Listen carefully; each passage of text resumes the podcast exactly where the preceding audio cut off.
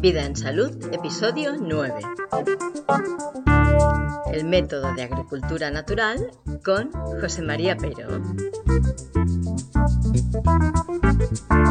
Te doy la bienvenida al podcast Vida en Salud, el podcast que te inspira y ayuda a llevar una forma de vida saludable. Este proyecto es mi iniciativa y yo soy Diana Valeria. Este podcast tiene la intención de difundir información que nos inspira y ayuda a reflexionar sobre qué es salud, preservarla o recuperarla y mejorar nuestra calidad de vida. Entendiendo la salud desde el punto de vista más amplio que te puedas imaginar, hablaré de lo que eres y de todo aquello con lo que de una manera o de otra mantienes contacto. Es decir, que tocaré una muy amplia variedad de temas que son los muchos aspectos que afectan, influyen y están relacionados con tu salud. Si quieres que hable de algo en concreto, contáctame en dianavaleria.eu barra contacto y haré lo posible por incluirlo en la programación. Los métodos de agricultura que utilizamos y apoyamos mediante nuestra compra influyen muy directamente en la calidad de nuestro entorno inmediato, en la calidad del alimento principalmente, pero también en la calidad del agua, de la tierra, del aire, elementos muy importantes para el mantenimiento de nuestra vida y por tanto son los que, en caso de estar deteriorados o envenenados, más daño pueden hacernos. Es por este motivo que quiero que dediquemos algunos episodios a conocer cómo tratan nuestro entorno los diferentes tipos de agricultura. Creo que así podremos seleccionar y elegir con conocimiento y de forma consciente a qué tipo de proyectos agrícolas queremos apoyar con nuestras compras. Es así. El mundo lo hacemos como es entre todos y es mejor que lo hagamos conscientemente y sabiendo qué hacemos, ¿no? Así que... Hoy estamos con José María Peiró, él estudió como ingeniero forestal y ha trabajado en el Departamento de Protección de Plantas Endémicas de la Generalitat Valenciana. Esto es un programa que viene de la Unión Europea y que destina unos fondos a la conservación de la flora silvestre amenazada. También es educador ambiental y jardinero, y entre otras cosas, porque hace muchas cosas. Él nos va a hablar de su experiencia personal con la agricultura natural. Sí, todo un honor presentarle a, al gran maestro, ¿no? que fue y es y nos ha dejado una gran enseñanza. Fukuoka, Masanobu, Masanobu, algo así, Masanobu Fukuoka. Masanobu Fukuoka. Sí.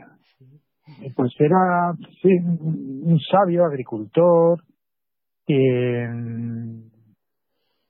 pues, por lo que he contado. Del Japón, sí, sí, japonés, y trabajaba, jovencito, recién salido de, de la universidad, pues se ve que deben estar trabajando ya para los servicios agrícolas estatales de su país en el tema más bien el estudio bioquímico, de, estudios bioquímicos relativos a las producciones de, campos de, arroz.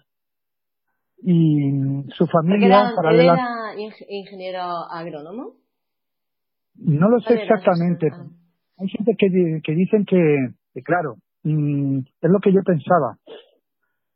Porque más bien se dedicó a la agronomía, básicamente. Pero otros dicen que en, Wikipedia hay algún fragmento en el que creo recordar que, que pone que fue biólogo.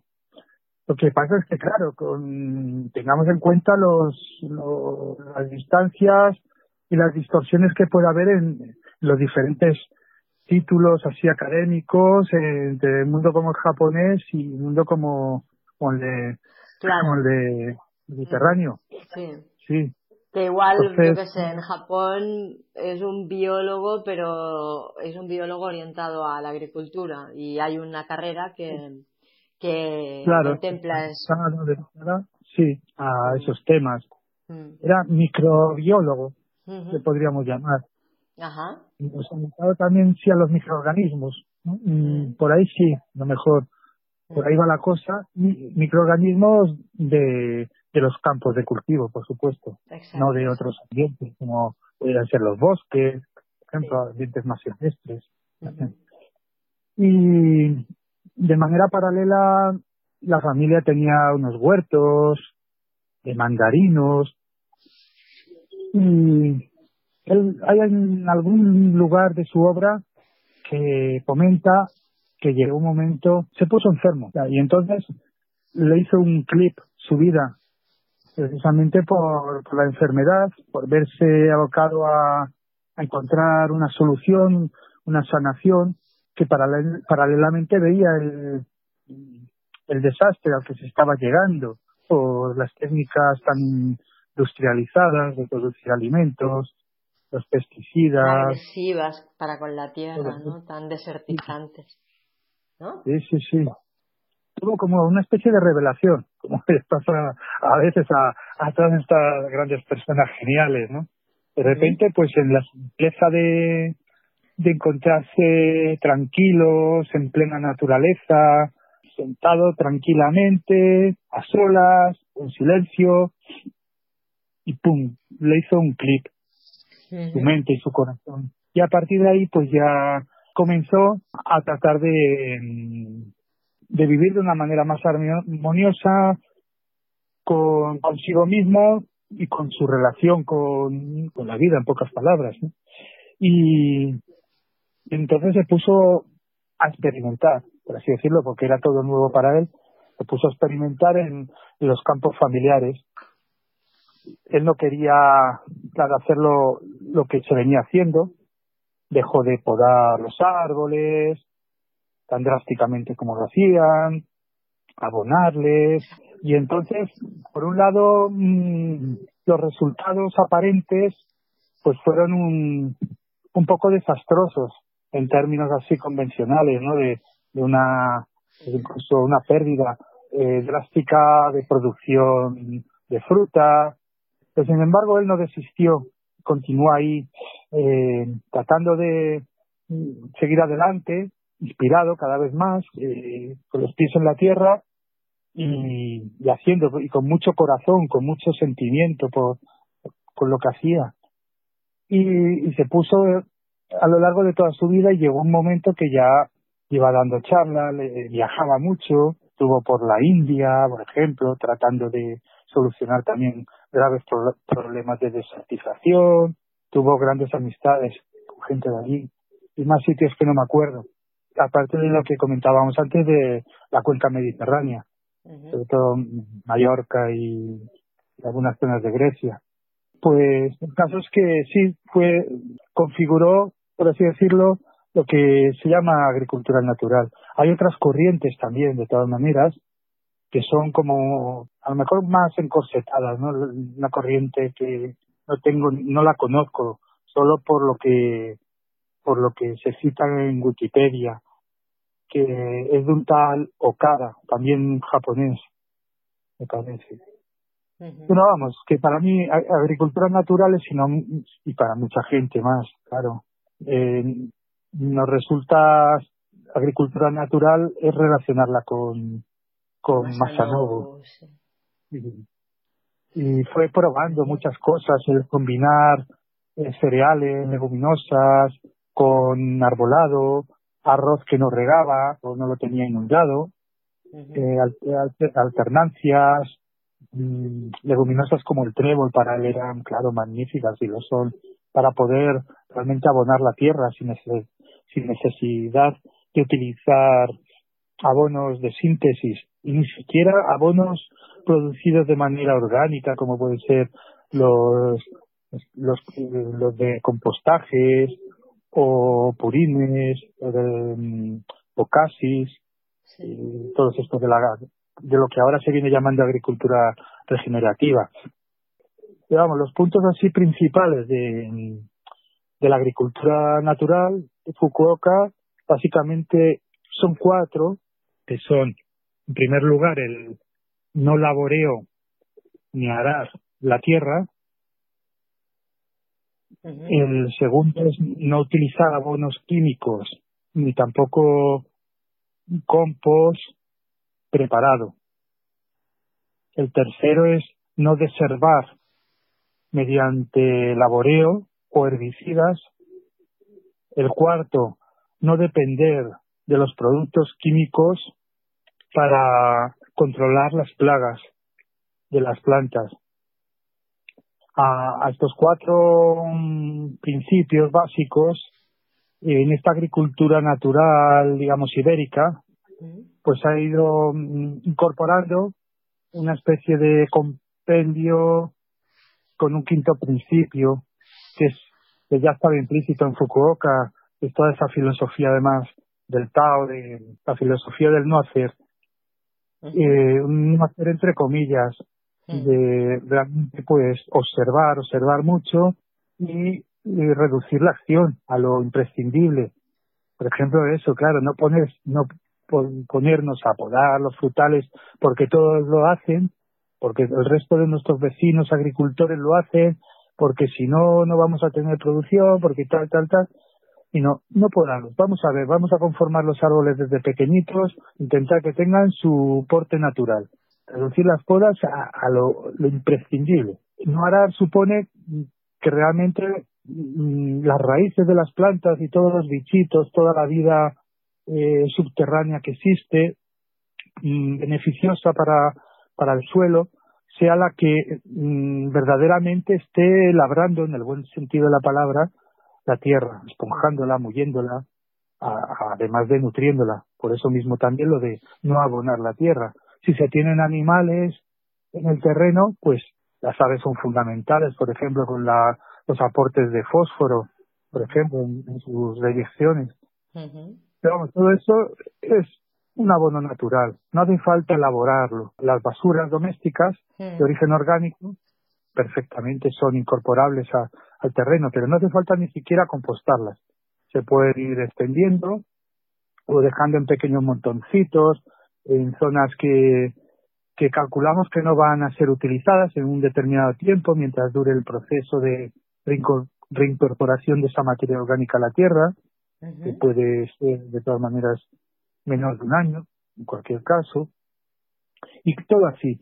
Eh, las raíces, ya, ya decimos, son las que van rompiendo un suelo duro, van preparándolo, mejorándolo. Los gusanitos, ¿no? Los bichitos. Sí, los brotes de tierra, sí, los micelios de, de los hongos beneficiosos y de los que son saprofíticos también para ir son parte también del Explícanos qué son sacrofíticos. ¿Cómo lo has dicho? La palabreja. la palabreja. Sí. Que, que, por ejemplo, se van comiendo la madera muerta, podrida, raíces muertas, otras plantas. Claro, van compostando de manera natural, digamos, como ocurre en la naturaleza, en un bosque. Van transformando toda, toda, toda esa materia orgánica que no la pueden utilizar todavía los seres vivos, pues la van transformando para que la puedan utilizar. Son cosas como muy de perogrullo y a la vez parecen muy friki en el seno de las agriculturas industriales, alimentos de poca calidad. Con pocos nutrientes, mm. cargados de, veneno, mm. con una espiral creciente además, sí, de, de, de muerte, de insostenibilidad, de incorporaciones de energía y de recursos al terreno cultivable, los productos de, síntesis que proceden de industria petroquímica también.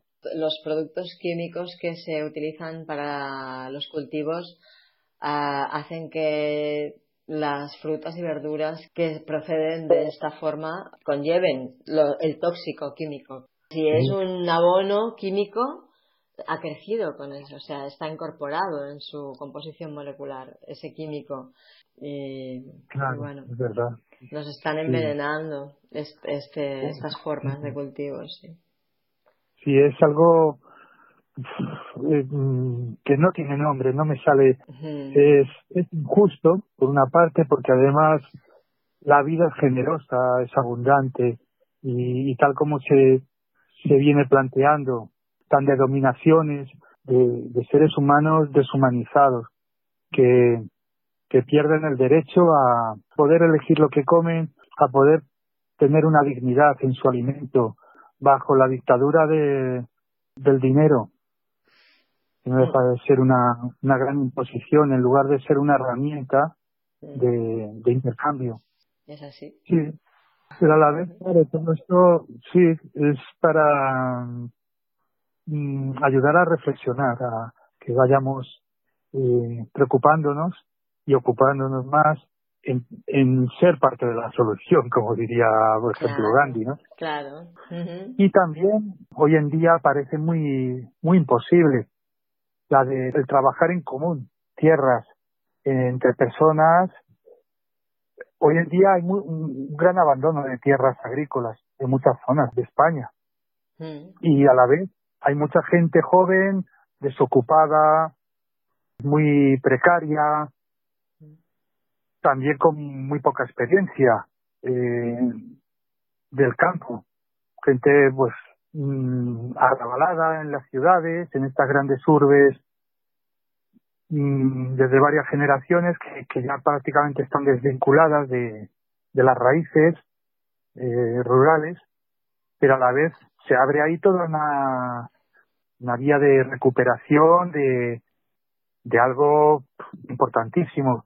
Mm, tener una vida digna, trabajar de una manera organizada entre eh, pequeños grupos de personas que logren encontrar tierras que les cedan, personas que las tienen desocupadas, los huertos urbanos, en los extrarradios de, de ciudades, mientras tienen el terreno cedido hasta que no llega una constructora y planta ahí unos bloques de colmenas de, de viviendas humanas.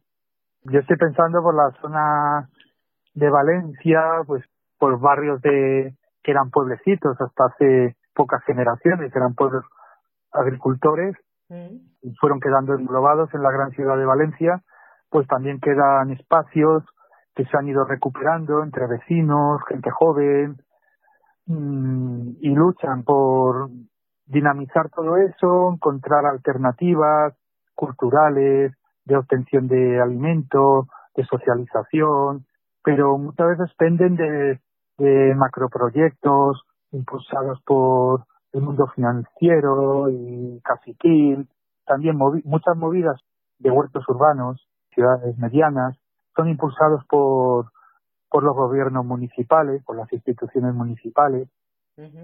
Y luego también pues hay esporádicamente casos como uno que yo he vivido hasta hace poco de, de huertos así colectivos, nacidos de, del impulso y de, la, de las ganas de, de gente de gente de a pie, tratando de, sí, de organizarse de manera asamblearia, horizontal. No conozco muchos casos, pero a ver los haylos, ¿no? Y espero, sí, que, en el futuro pues vaya habiendo más. Es que es de perogrullo que el campo esté abandonándose porque no es rentable, claro, para este tipo de economías y a la vez pues vaya viendo cada vez más gente que se va quedando en la cuneta, digamos.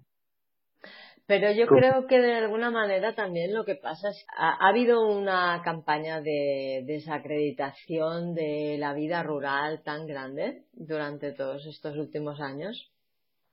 Y la gente joven, mm, la mayoría, ah, no les apetece ir a un pueblo a trabajar cultivando la tierra y en contacto con la naturaleza sí que estoy muy de acuerdo contigo, que se ha, se ha como vituperado, se ha, se ha denigrado, se ha degradado en el mundo rural.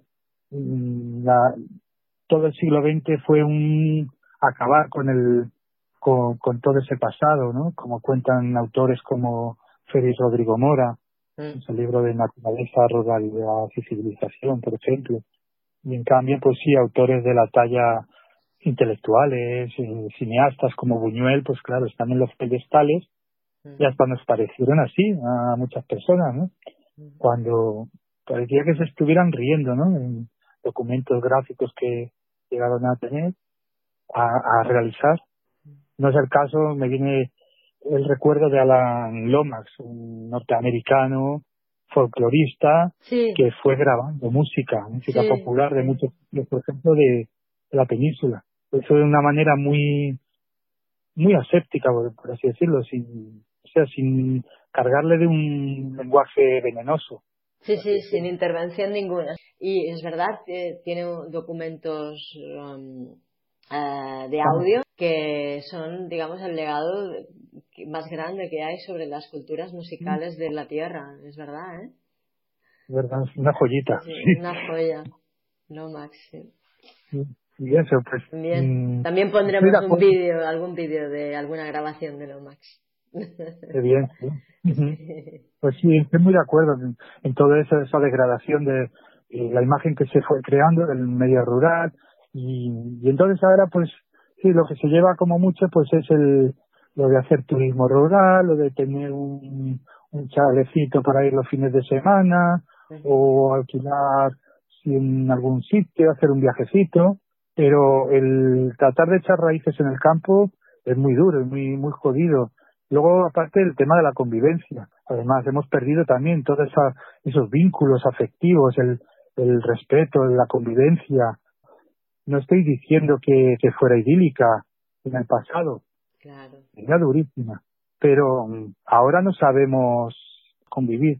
Somos, mm, nos hemos ido constituyendo en una sociedad muy, muy individualista.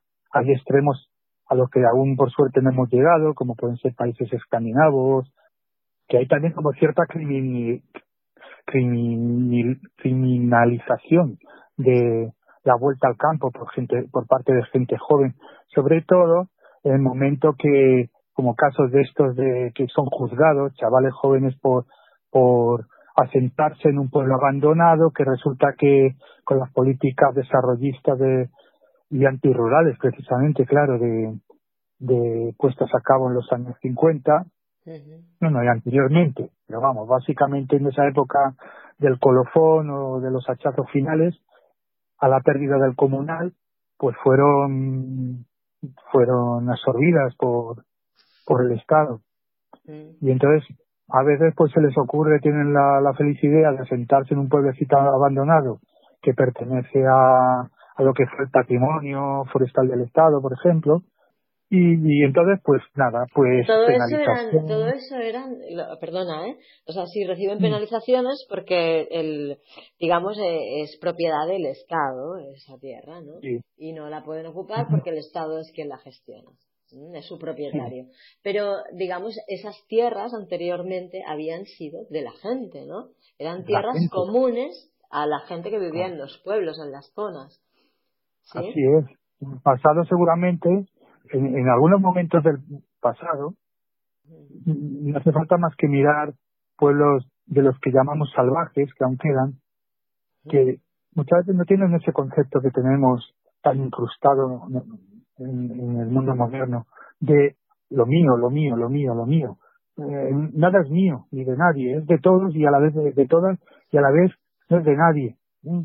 La propia tierra, como, como dicen algunos, eh, a mí me acuerdo de Fernando García Estenanín, dice que la tierra es el gran patrimonio, el gran comunal universal, en cualquier tiempo y en cualquier lugar, universal.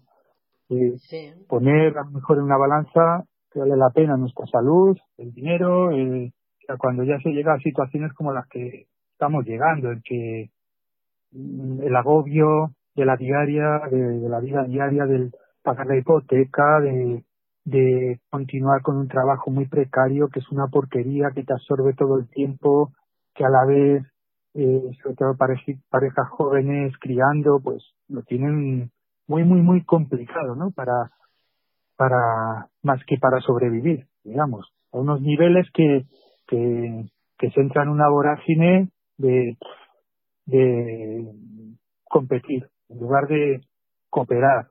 Y por ahí no es el camino de las soluciones. Es muy complicado todo. Y sí, en sociedades así mm, más sencillas en ese sentido, más arraigadas a, a lo natural, mm, tienen sus problemas, pero son otros, son otros problemas más llevaderos, creo yo. Muy bien, pues hemos dado un buen repaso a lo que era y es la agricultura hoy en día, eh, aunque nuestra idea en principio era hablar de la agricultura natural en la frecuencia de Masanobu Fukuoka, nos hemos venido más aquí a nuestra tierra, a la península ibérica, y hemos eh, derivado la conversación en, en un poco de historia del vínculo que hemos tenido y tenemos con la naturaleza, que es quien nos acoge, ¿no? Muy interesante. Sí, me alegro, sí, yo también. me parece interesante el tema. Y podría hablar mucho más de él y, tratar de que englobe o de, abrir, de abrir puertas, de, de dejar caer semillitas, bolas de semillas como Fukuoka, ¿no? Que, que puedan ir germinando y, sí, porque Fukuoka hacía esto, hacía, ponía las semillas en bolas de barro y las tiraba para protegerlas de los pájaros, que no se las comieran los pájaros y otros insectos y otros animalitos insectos, pues las, las protegía en bolas de arcilla y las tiraba para que ya la naturaleza hiciera lo suyo, en lugar de plantar intencionadamente. Sí. Y en cambio, sí es fácil caer en, en, en ese guiarnos por lo que impera, sí, es decir, no, estas no son buenas, las lechugas tienen que estar solas y no se pueden combinar con las otras, con las coles o con los puerros. Prueba a ver en tu sitio, en tus condiciones locales, a lo mejor no ocurre eso que dicen que ocurre. Claro, claro. La naturaleza, en cada caso es de una manera y siempre se organizan para para cooperar, para poder vivir el máximo posible de seres vivos juntos. Sí, sí, es una gran lección que nos, que nos dan la naturaleza.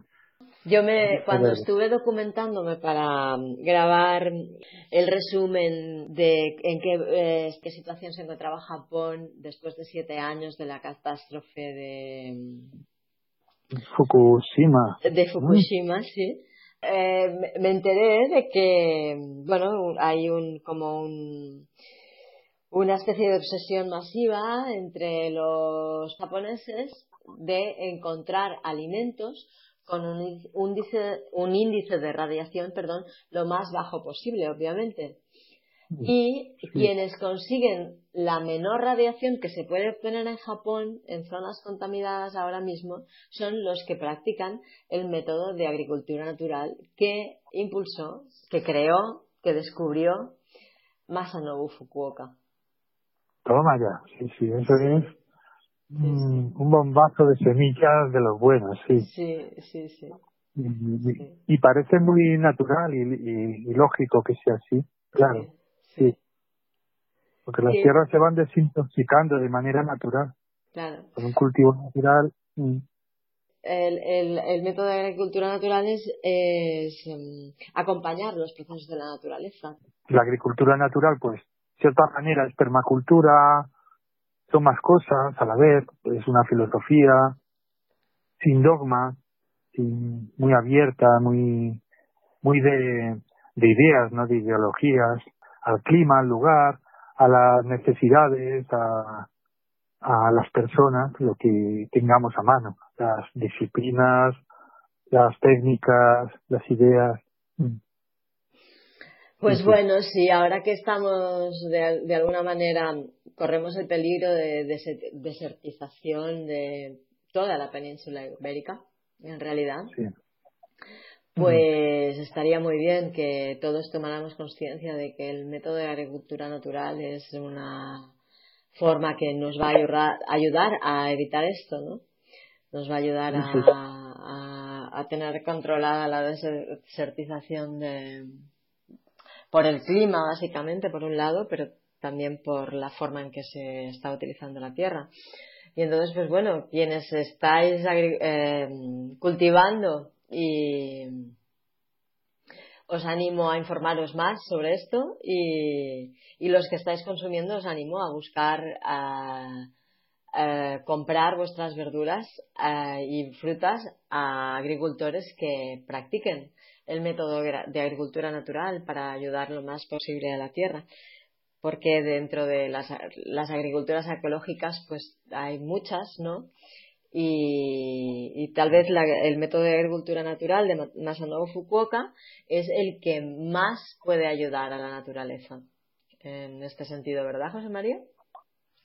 Sí, estamos aquí para aprender unas de otras, las personas, y ir encontrando lo mejor. Para mí, desde luego que, que me gusta la agricultura natural, que encuentro lo, mejor.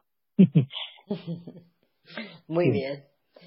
Bueno, pues el programa ya va dando a su fin. En las notas del programa te voy a dejar algunas referencias de las que ha hablado José María y algunas otras que no han salido nombradas aquí, pero que te pueden ser útiles para profundizar un poquito más sobre el método de agricultura natural de Masano Fukuoka. Si te ha resultado interesante este episodio, te animo a que lo compartas por email, por WhatsApp o por tus redes sociales de preferencia. Las valoraciones, comentarios y me gusta le dan visibilidad al podcast y hará que pueda llegar a más gente, así que agradeceré que me regales alguno. Si tienes amigos, familiares, vecinos que estén interesados en vivir de forma saludable, hazles saber que existe vida en salud. Y si quieres que dedique un episodio a algún tema concreto o tienes alguna pregunta, puedes escribirme a vidaensalud.dianavaleria.es. También puedes hacerlo dejando un comentario en la sección de comentarios de las notas del programa. La dirección dianavaleria.eu barra agricultura guion natural. Para no perderte ningún episodio, suscríbete en dianavaleria.eu barra suscripción o al canal de Telegram telegram.me barra diana3valeria. Muchas, muchas gracias por escucharme, gracias por acompañarme en este viaje en que nos proponemos mejorar un poquito el mundo en que vivimos, aportando herramientas que pueden mejorar la calidad de vida de las personas que componemos esta amada humanidad. Gracias a José María por su valiosa participación hoy. Y gracias también a Kiflus por cederme las fantásticas melodías que animan la cabecera y el final de cada programa. Te dejo los datos de contacto de ambos en las notas del programa por si necesitas algo de ellos. Y recuerda, mantente en contacto. Que pases muy buenos días y excelentes noches. Hasta la próxima.